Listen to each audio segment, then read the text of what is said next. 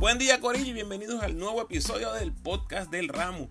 En esta ocasión les traigo un reporte de los boricos más destacados en el baloncesto internacional durante el mes de enero del 2023. Recuerda seguirme en tu red social favorita, Instagram, Facebook y Twitter como El Ramo Opina, donde siempre nos estamos comunicando y no olvides suscribirte a mi podcast en tu plataforma favorita. Agradecido por tu sintonía. Que disfrutes. Ok, vamos allá, les recuerdo las reglas originales, voy a mencionar a todos los que están jugando en ligas importantes alrededor del mundo, además de compartirles las noticias más importantes de, estos jugadores. Después nos movemos a la G-League, donde también ha habido movimientos, después los tres boricuas más destacados en las ligas de menor categoría y al final los casos especiales. Si deseas escuchar los reportes mensuales anteriores, puedes ir a los episodios 150, 156 y 165. Esos son los reportes de octubre, noviembre y diciembre respectivamente. En el primer nivel menciono a todos los que están jugando en las mejores ligas del mundo. Estos son José Alvarado, Marcus Howard, Gary Brown, Tremont Waters, Kyle Viñales, John Holland, George Condit, Jean Clavel, Trent Frazier, Steven Thompson, Jordan Howard, Justin Reyes y Chavaz Napier. Okay, el primer nivel, el Tier 1, José Alvarado con los Pelicans de la NBA, 10 puntos, 4 asistencias, un robo, 23 tiros libres anotados en 24 intentos, 10.4 de eficiencia en 25.5 minutos. El récord de los Pelicans 3 y 13. Alvarado participó en los 16 partidos. Primero las buenas noticias. Acaba de ser escogido y nombrado como una Rising Star durante la celebración del Juego de Estrellas en Utah y se convierte así en el único boricua en haberlo conseguido en la historia de la NBA. Desde el punto de vista histórico, dentro de nuestro contexto como puertorriqueños en la NBA, y aclaro, puertorriqueños que hayan jugado para la selección, este mes fue un mes ocupado para Alvarado. Alvarado escaló al quinto lugar en minutos, superando a Bush Lee. Se convirtió en el quinto en llegar a 300 canastos.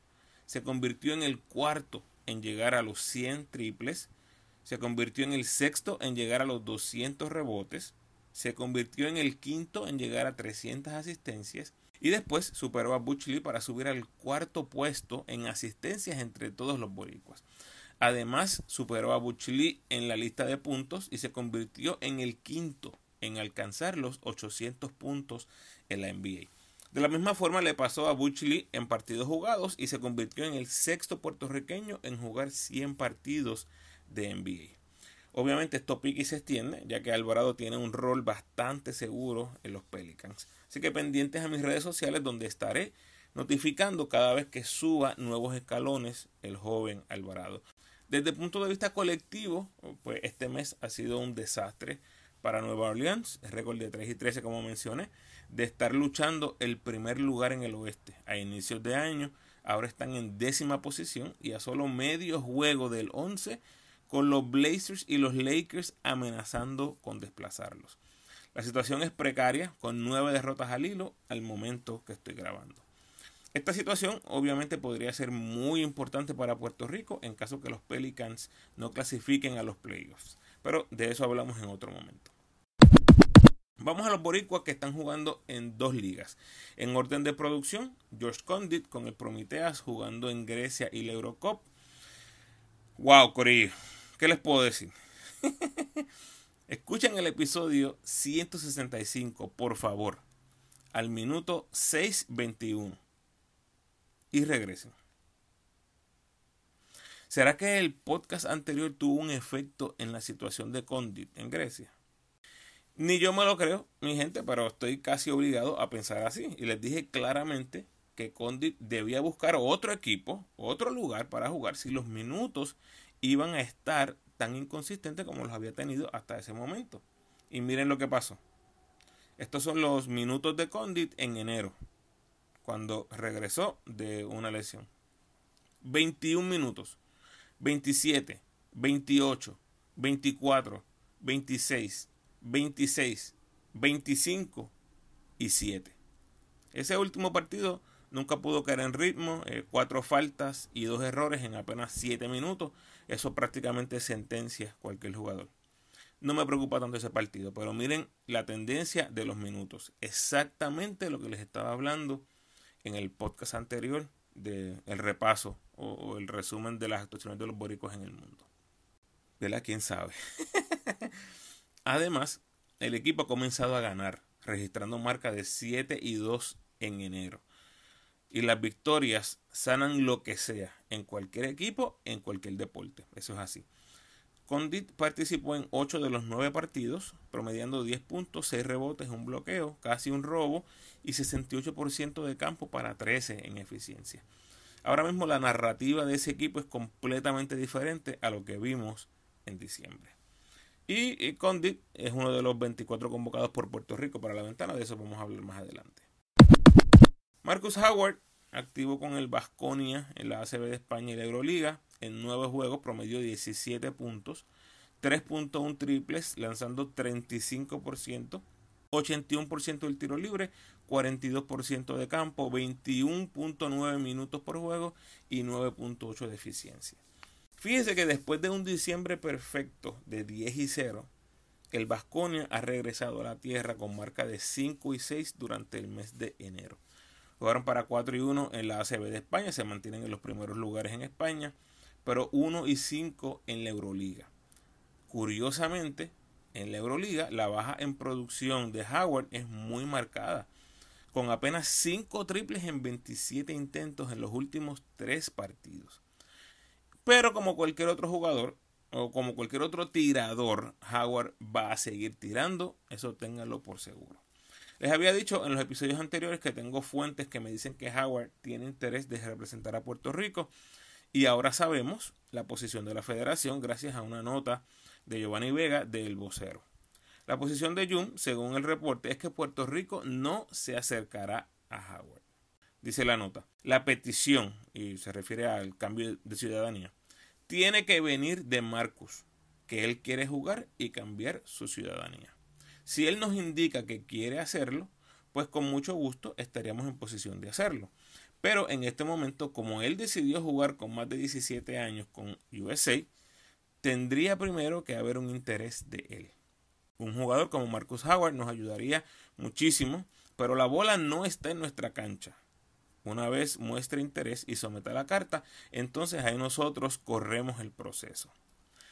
Ramos aseguró que no puede realizarle acercamientos a Marcus con la intención de reclutarlo, porque no sería ético considerando que pertenece a Estados Unidos.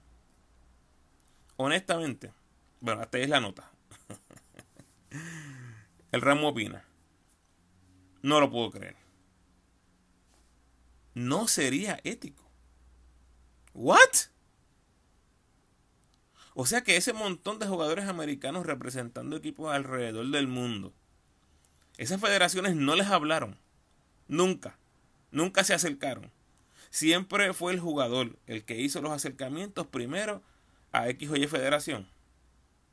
Por favor. Por favor.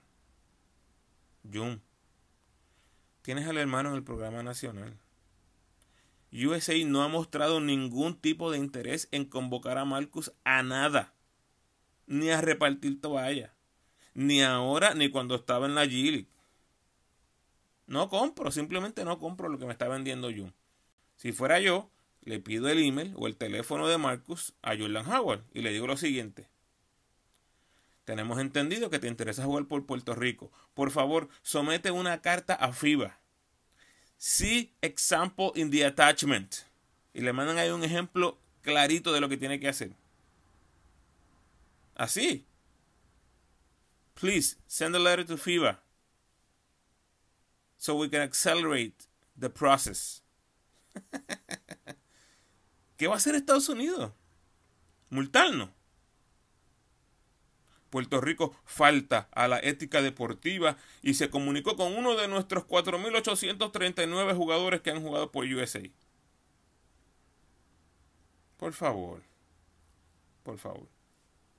Es más, Lester Quiñones de los Warriors en la G-League que ya había jugado categorías menores con Dominicana, dijo recientemente en un podcast que alguien de Puerto Rico se comunicó con él para tratarlo de reclutar al programa nacional. Y tengo que asumir que fue alguien de la federación o vinculado a la federación. ¿Eso fue ético? Come on. Come on. Carlos Arroyo y Jun Ramos. Desde mi perspectiva, la bola está en nuestra cancha. Vamos a poner esa bola a rodar, por favor. Por favor. Next, Jan Clavel, jugando en Letonia y la Eurocup con el Prometei de Ucrania. El dominio en la liga doméstica continúa, ahora con marca de 21. Y ese dominio también se ha visto en la Eurocopa, donde cerraron el mes de enero con 5 victorias consecutivas. En general, tuvieron marca de 8 y 0 en enero. Gran temporada para el Prometei. Ahora mismo, sin temor a equivocarme, el equipo es claramente el favorito en Letonia pero también uno de los favoritos para llevarse el campeonato de la Eurocopa y conseguir así la clasificación a la Euroliga para la próxima temporada. Les mencioné en el resumen pasado que ya había tenido un mes pobre, lanzando el balón con 21% en triples y 35% de campo.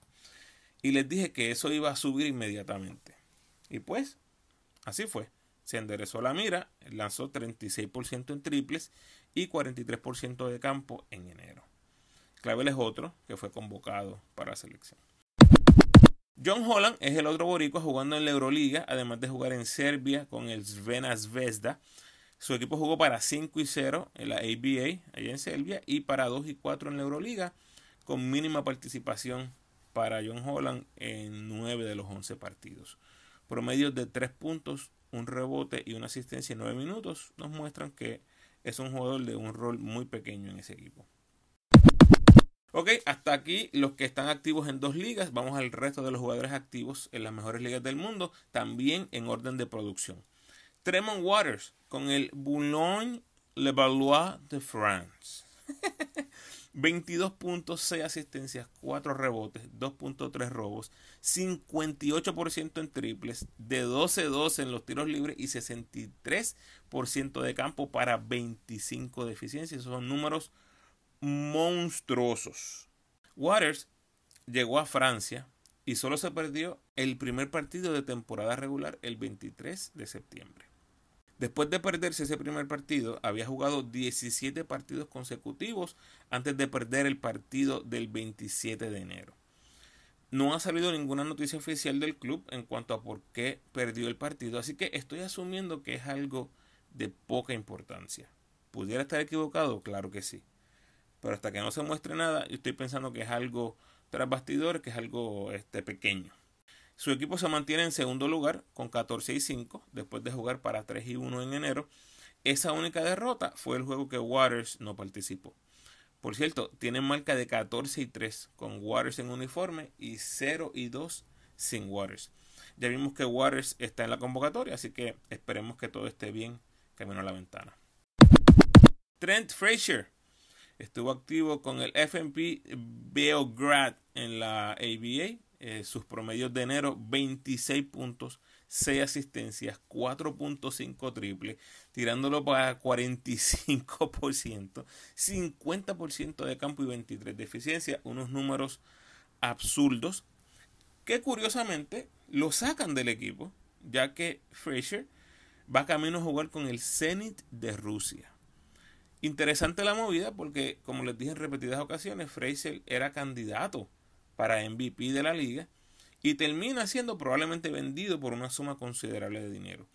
Yo hubiese pensado que su club podía competir por el campeonato en Serbia, pero tal vez el club no lo veía así y salieron de sus servicios buscando posiblemente algún retorno a esa inversión.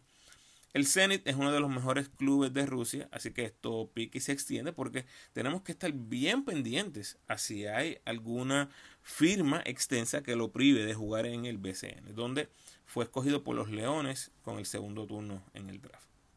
Y también tengo que mencionar que su nombre apareció en la convocatoria del equipo nacional para esta próxima ventana. De eso hablamos en el futuro. Gary Brown activo en Australia con el Phoenix de South East Melbourne en enero promedio 14 puntos, 6 asistencias, 4 rebotes y 1.4 robos, lanzando el triple para 33%, su mejor mes lanzando el triple hasta el momento. Todo eso bueno para 15 en eficiencia. Su equipo fue el primero en terminar la temporada regular y ahora esperan por los resultados restantes. Hoy que estoy grabando, primero de febrero, están en la sexta posición, pero no hay nada claro en cuanto a equipos en playoffs se refiere. Podrían quedar desde cuarto hasta séptimo lugar y quedar eliminados. Básicamente el único equipo que tiene su puesto seguro en playoffs es el número uno, el Sydney. Obviamente hay que ver qué pasa en los partidos restantes, pero si este club no tiene otros compromisos adicionales después de la temporada, Gary podría estar en Puerto Rico tan temprano como en un par de semanas. Aún si clasificaran a los playoffs, Gary debe llegar temprano. La pregunta sería cuán temprano o si se va a tomar un tiempo de descanso antes de reportarse a Puerto Rico. Desde donde yo estoy mirando, es 90% seguro que Gary empiece la temporada con los Mets desde el día 1. Justin Reyes activó con el Varese en Italia, que está quinto eh, con 10 y 7. Todos sabemos que se perdió toda la acción de diciembre y la mitad de enero por su lesión en la rodilla. Pues Justin regresó y la verdad es que se ha visto excelente en su retorno. La lesión no fue tan seria como yo anticipaba bueno, e-, el timeline que yo les compartí sí terminó siendo bastante certero, pero no esperaba esta producción tan rápido en su retorno. Justin tuvo su mejor juego del season en su primer partido después de la lesión, con 19 puntos y 9 rebotes, y lo hizo frente a Carlos Arroyo y frente a Jordan Howard, a quien enfrentó en ese partido. Justin promedió 15 puntos, 5 rebotes, 1.3 robos y 42% en triples en tres partidos de enero, bueno para 13.3 en eficiencia. Justin es otro nombre que vimos en la convocatoria de Puerto Rico para la próxima ventana. Jordan Howard jugando con el Napoli de Italia con récord de 6 y 11 están en décimo tercer lugar. Positivo enero para Howard promediando 15 puntos, 4 asistencias y 95% del tiro libre, pero solamente 23% en triples. Increíble, ¿verdad? Que esto de perder la puntería les haya pasado a los dos hermanos Howard al mismo tiempo. Sigue viendo minutos con consistencia, así que eso es muy positivo. Su equipo jugó para 2 y 3 este mes. Las cosas en el club han mejorado un poco en comparación con los meses anteriores, pero siguen estando en la parte baja de la tabla y eso siempre será razón para la inestabilidad de un club. Jordan Howard fue uno de esos que Arroyo fue a ver, así que es prácticamente seguro que veremos a Jordan en febrero con Puerto Rico. Chavas Napier, nueva firma del Olimpia Milano en Italia, dejó a los capitanes de la G después de tener por mucho sus mejores demostraciones en enero, probando lo que les mencionaba anteriormente en otros episodios. Con 31 años, los mejores años de Napier no están por delante. Han quedado bastante atrás. Ningún equipo de NBA va a tirarle millones a un tipo que ha estado fuera de la liga por tres años, que no se puede mantener saludable en la G y que hay partidos que desaparece ante un nivel de competencia mucho más bajo que el de la NBA. En Arroyo Habichuela, la NBA no está en su futuro o su futuro no está en NBA, como quieran verlo. FIBA es la única vía que hace sentido y en parte me alegro que haya tomado esta decisión de moverse. Durante el draft del BCN, Carlos González, el coach de los gigantes, tiró el hint que Carolina lo espera, así que veremos si eso se hace realidad o simplemente fue un bluff de los gigantes. Napier cerró enero con su nuevo club, el Olimpia Milano, actualmente primeros en la tabla en Italia. Kyle Viñales fue otro que se cambió de uniforme en enero, comenzó en el Nancy de Francia, pero como les fui diciendo, esa gente nunca cayeron en ritmo, están decimocuarto en la tabla francesa. Ahora Viñales firmó con el Legia de Polonia, pero perdió sus primeros dos encuentros que fueron en la calle. Obviamente siempre hay un tiempo de ajustar a un nuevo club, así que veremos qué sucede en esta ocasión. Su club tiene marca de 10 y 8, pero está a un juego del noveno lugar o sea que su clasificación a playoffs peligra ahora mismo. En los dos partidos con su nuevo club promedia 16,5 puntos, 7.5 asistencias, un robo, 3.5 triples tirándolo para 41% y 15 en eficiencia en 33 minutos por juego. Ya veremos si la adición de Viñales impulsa a este equipo o lo sepulta. Steven Thompson jugando en Israel para el Binei Hereslia Les dije que iba a mejorar en eso. Pero apenas un juego en la liga doméstica entre diciembre y enero. Creo que jugó en la Copa Israelí, pero no logré conseguir información del partido, así que honestamente mentiría si les digo que sé si jugó o no. Un caso súper extraño y preocupante, les voy a ser honesto porque no sé si aquí lo que esté sucediendo es que hayan problemas internos o alguna lesión recurrente. Ojalá tengamos algún update pronto. Ya vimos que Steven fue incluido en la convocatoria para la ventana. Saludos, de nuevo un momento especial donde agradezco a esa fanaticada del ramo que siempre está por ahí comentando o compartiendo mi contenido. En esta ocasión un poco más extenso de lo común porque hacía tiempito no tiraba los saludos. Un par de minutitos de saludo lo que viene por ahí. A todos y todas, gracias. Saludo especial a Ada Vázquez, AJ Miranda Díaz, Alexander Velázquez, Alfredo Morales, Ana María Ram, Ángel Velázquez, Andrés Adorno, Ángel Bernard, Ángel Cruz, Byron Castor, Berto Lugo, Brian Martínez, Carlos González, Carlos Roberto, Carlos Rodríguez, Carlos Torres, Cristian David, Columnas Griegas Deportes, Coach Rodríguez, Dalvi Rivera, desde las gradas Puerto Rico, Edgar Aponte, Edric Velázquez, Edwin Muñoz, Edwin Muñiz, Efraín Serrano, El Basilón del BCN, Elba Torres, Elmer Torrens, Emilio Cordero, Eric González, Eric Ramos, Félix Acosta, Félix Domínguez, Gaby Avilés, Gabriel Rodríguez, Gamaliel Rivera, Gualberto Borrero, Gualberto Martínez, guarda de chances, mi gente, Guillermo Burgos Amaral, Harold John, Harry Santos, Héctor 3035, Héctor José González, Héctor Maldonado, Heywood Sánchez, Javier Aponte, Jeremy Rodríguez, Jesús Morales, Jesús Paredes, Jesús M. Pérez, Jesús Vega, John John Mariani, José Alicea Cruz, José Avilés, José Caldona,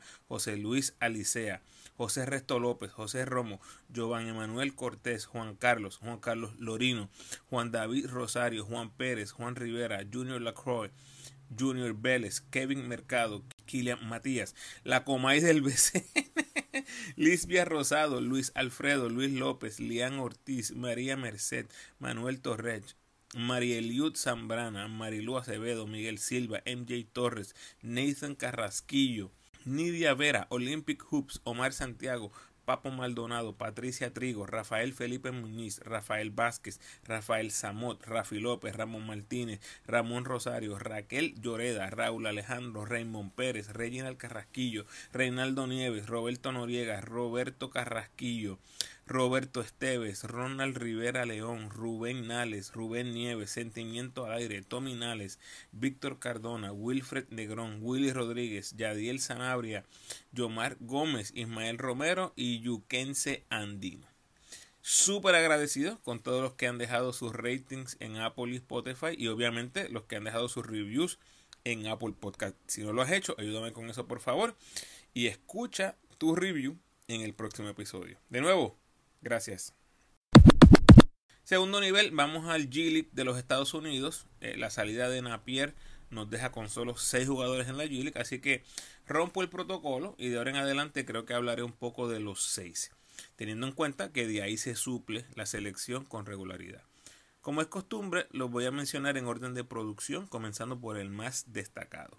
Número 1, Ethan Thompson, los Windy City Bulls, promedio de 19 puntos, 6 rebotes, 4 asistencias, 1.5 robos, 46% en triple, 88% del tiro libre y 21.4 de eficiencia en el mes de enero. Sencillamente impresionante la temporada de Ethan.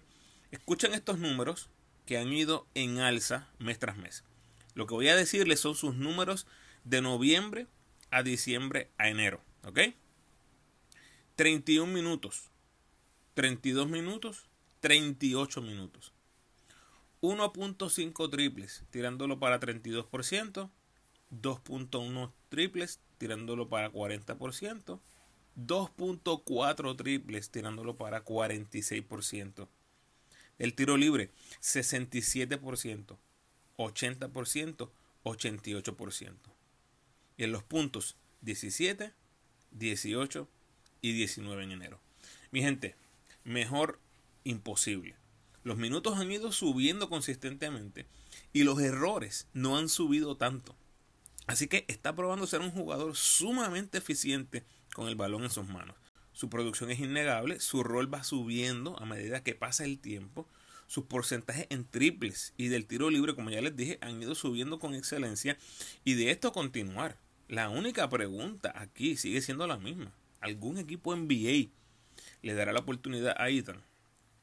Esa es la gran pregunta, realmente.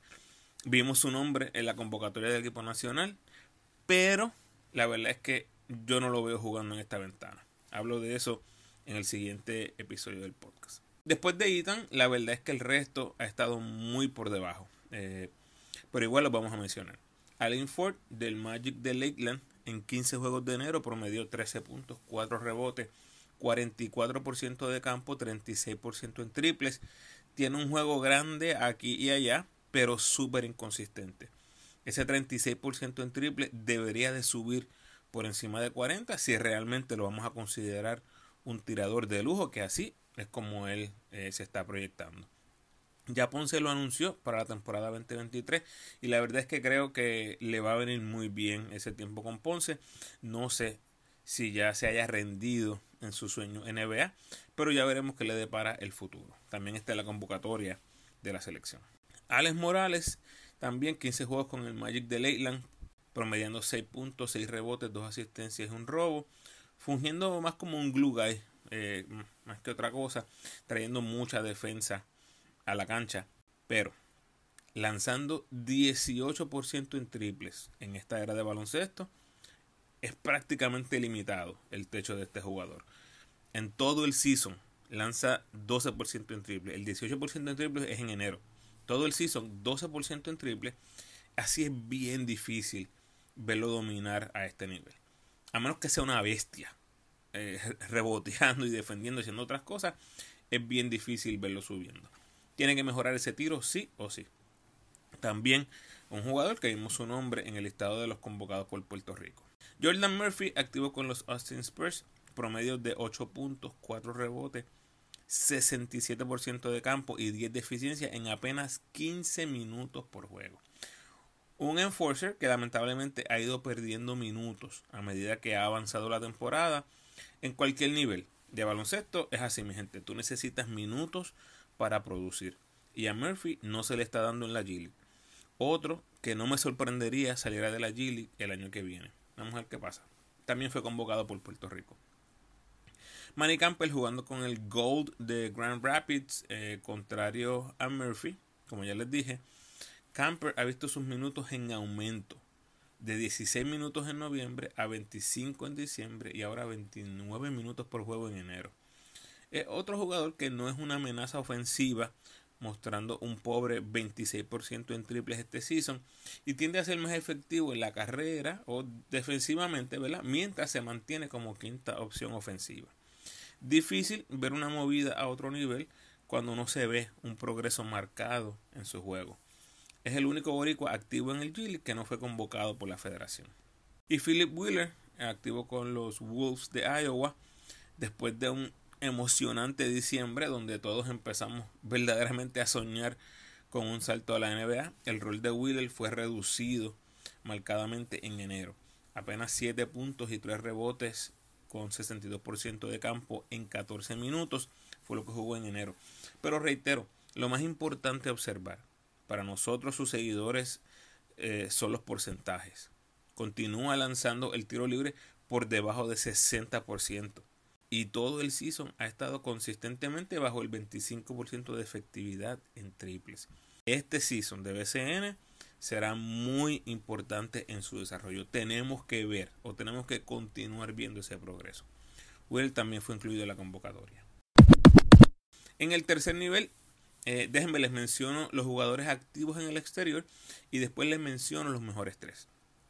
Iván Gandía está en Letonia, Angelito y Ivan Jackson en Bélgica, Renaldo Toro en Holanda, David Moya en Reino Unido, Erika Ayala en Islandia, Alex Capos en Portugal, Jermaine Bishop en Macedonia, Bobby Harris en el LEP Oro en la segunda división en España, Alex Abreu en la segunda división de Francia y Jabari Yosaya en Uruguay.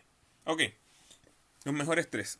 Arnaldo Toro, promedio de 24 puntos, 10 rebotes, anotó 15 en 16 tiros libres, 4 en 5 triples, 30 de eficiencia en dos partidos de la liga doméstica, además de ayudar a su equipo a clasificarse a la final de la DBL Cup en Holanda.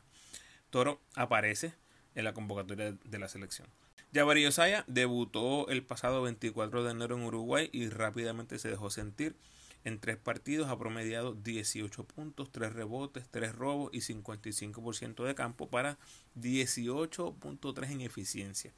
Desafortunadamente los tres partidos fueron derrotas y es difícil ver a este equipo compitiendo por el campeonato uruguayo. Debe estar temprano con los Leones. Y David Moya registrando marca de 3 y 1 en Reino Unido durante el mes de enero, promediando 12,5 puntos, 6.3 asistencias, 5.3 rebotes, 3.5 robos para 17.5 de eficiencia. Ojalá se dé la oportunidad de que por fin lo veamos en el BCN en el 2023. David pertenece a los Osos de Manatí. Y finalmente casos especiales o alguna mención especial. Me han preguntado por Walter Hodge en las redes pero lamentablemente no he podido conseguir stats de esa liga. Ya pronto empieza la Bowl, así que vamos a estar pendientes. Esa gente del Bowl sí que van a tener estadísticas, así que por ahí les voy a compartir lo que esté haciendo Walter en ese torneo. Jivan Jackson, primer seleccionado en el draft del BCN por los Osos de Manatí. Felicitaciones a Jivan, quien promedió 18 puntos por juego en enero y vendrá al BCN a seguir el legado de su familia. En enero también se jugó la segunda ronda de la Basketball Champions League de las Américas.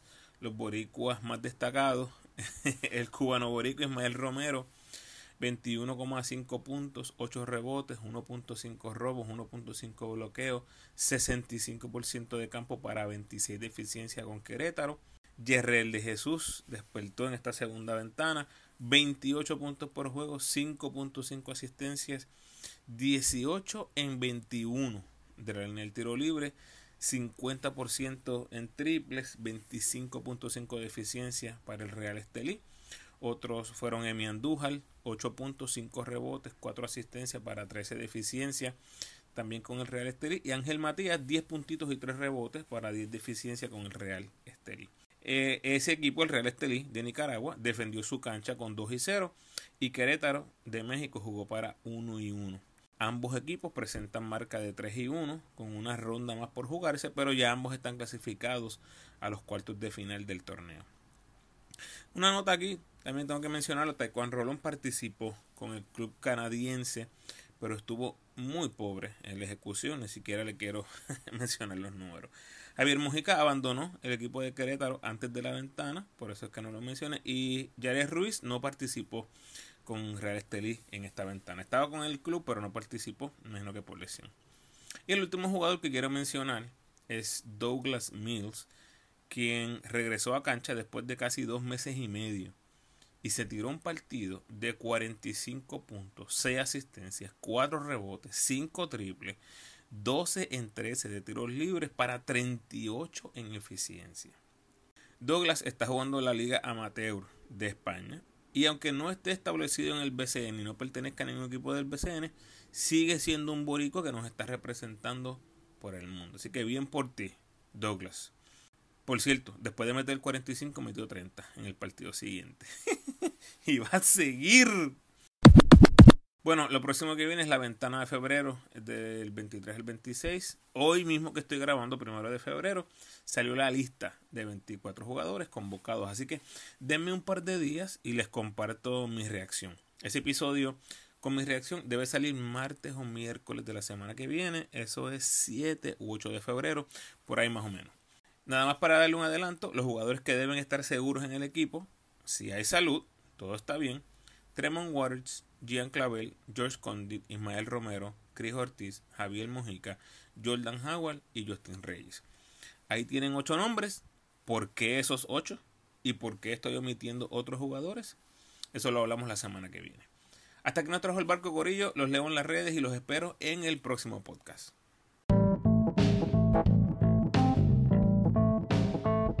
Gracias por sintonizar, Corillo. Por favor, ayúdame compartiendo este episodio en tus redes sociales y con todos los fanáticos de estos jugadores que acabo de mencionar, estos boricuas que nos representan alrededor del mundo. Si quieres seguir disfrutando de mi contenido, te invito a escuchar mis episodios más recientes. En el 152 está mi análisis de la selección en lo que fue la quinta ventana FIBA, camino al Mundial 2023. En el 163 escojo al MVP de la selección durante el 2022 y esporádicos del 146 al 162 están los repasos de todos los equipos del BCN. Los que quieran escuchar los reportes mensuales anteriores pueden ir a los episodios 150, 156 y 165. Esos son los reportes de octubre, noviembre y diciembre respectivamente, como les mencioné al inicio de este episodio. Y los tres episodios previos a este, hay dos eh, que lo que tienen es un manjar histórico con listas súper interesantes de los mejores 5 del BCN sin campeonato y los mejores 5 del BCN eh, que nunca fueron MVPs. En el 168 les compartí mi reacción a la trágica noticia de Kobe Bryant. Es un episodio que grabé el día después del accidente, compartiéndoles mi perspectiva como padre, como residente del sur de California y como seguidor del baloncesto un episodio completamente diferente al resto de mi contenido. Te recuerdo cómo me puedes ayudar para que el podcast siga creciendo. Por favor, denme la mano con el rating y el review del podcast en la plataforma donde escuches. A los que me escuchan en Spotify, por favor, un rating de 5 estrellas. Y a los que me escuchan en Apple, tienes la oportunidad de rankear mi podcast y dejarme un review. El rating te toma 5 segundos y el review de 30 segundos a un minuto. Así que si tienes ese tiempito, gracias adelantadas.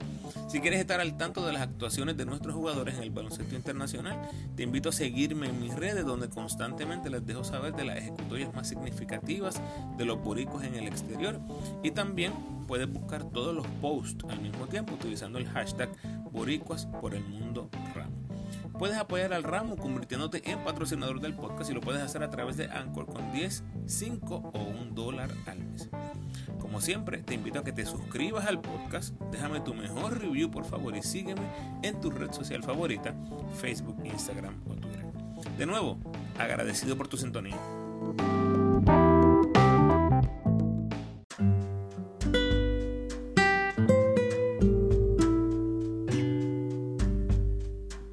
El pensamiento de hoy. La persistencia es lo más cercano que se llega al éxito garantizado. Bendiciones.